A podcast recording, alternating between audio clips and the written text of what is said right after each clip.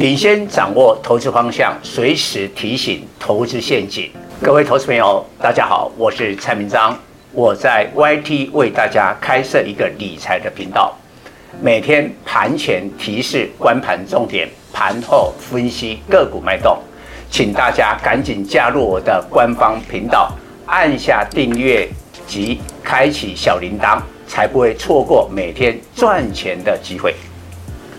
蔡总盘中跟你有约哦，赶紧扫描右下角 QR code 加入蔡总官方 Live 粉丝团，留言贴图小爱心就可以顺利完成报名哦，名额有限，速抢速赢。各位粉丝朋友，大家好，我是蔡章，现在是礼拜五盘后的分析。我们先来说一下，为什么国际股市这一两天的大跌？究竟在反映什么样的利空？首先，我们知道多数的国际股市上半年都飙很凶。美国的科技股带动之下，纳斯达克上半年涨幅超过三十趴，汇成半导体指数更是飙涨了超过四十趴。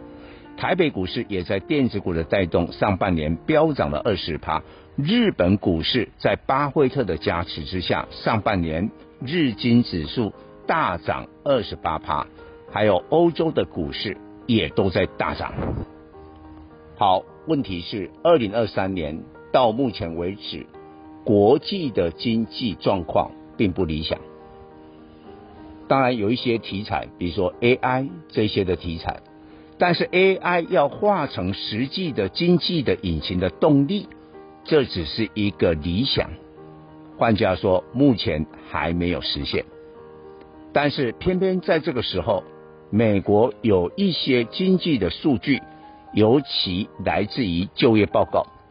昨天公布的是私人企业叫 ADP 的就业报告，号称小灰龙，它的新增就业人数四十九点七万人，是预期的两倍。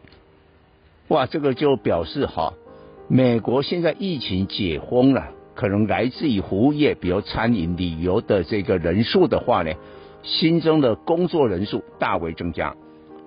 那这样有一个副作用，你的薪资就会成长。薪资一成长的话，美国的通货膨胀还是居高不下，联总会就必须加大升息的力道。所以其实大家都已经认为说，今年啊最后一次就是这个月七月二十六号，再。升息一次，应该联准会今年就会停止了。但是呢，这些就业报告出来，大家就觉得不对，可能还要升息好几次。所以今天晚上美国公布的上个月的非农就业报告，这个非农就业报告就比私人企业的 ADP 更为重要，因为他把政府部门的就业也计算进来。那市场估计是二十二点五万人，所以今天晚上请所有的粉丝紧盯这个数据。假如说啦，这个数据实际的状况比二十二万人多了很多，表示就业很好，哇，这个对股市就是大利空。那这样的话，本周台北股市的周线是三黑哦，连三黑哦，跌掉两百五十一点。那这样的话，下礼拜一就不妙。甚至就变成了中期回档。一般来说，哈，周线三黑是短线修正，但是只要周线连五黑，甚至更多，那就中期的回档。只要是中期的回档，台北股市至少要下到季线，就是我昨天讲的，那季线还有一段距离啊，在一万六千啊三百点左右啊。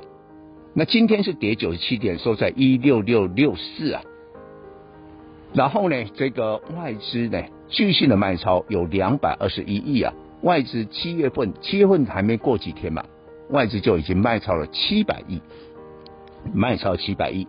而今天的盘面是有人在赌，赌说今天晚上的汇融就业报告啊、也许是差一点啊，比如说新增的就业人数二十万人，或者只有十几万人，那这个话对股市反而是利多哦，所以有人赌。所以你看，今天很戏剧化，盘中一度台积电涨了六块啊，大盘指数的部分呢、啊，从大跌一百六十九点拉到了平盘呢，翻红哎，但最后还是无功而返，因为整个亚洲的股市呢都是弱势的，哦，所以我们做股票不要赌，不要赌，根据今天晚上的非农就业报告，再来做下一个动作。但是呢，盘面我要告诉你，假如中期回档的话，会出现什么现象？连最强最标的股票都要补跌。所以我们稍后勿战哦，你不要看说 AI 伺服器伟创今天还涨哦，但是其他的广达啦、英业达、技嘉都没涨哦。好，那有些股票会做补跌，你也不要看说像网通股今天还好几档的网通股是涨停板的哦，重企啦、华星光、光环呐、哦、统新等等，哎，这些股票现在很强，但是大盘一旦中期回档，乖乖的所有股票都轮流会补跌。所以最关键的还是看非农就业报告。以上报告。本公司与所推荐分析之个别有价证券无不当之财务利益关系。本节目资料仅供参考，投资人应独立判断、审慎评估并自负投资风险。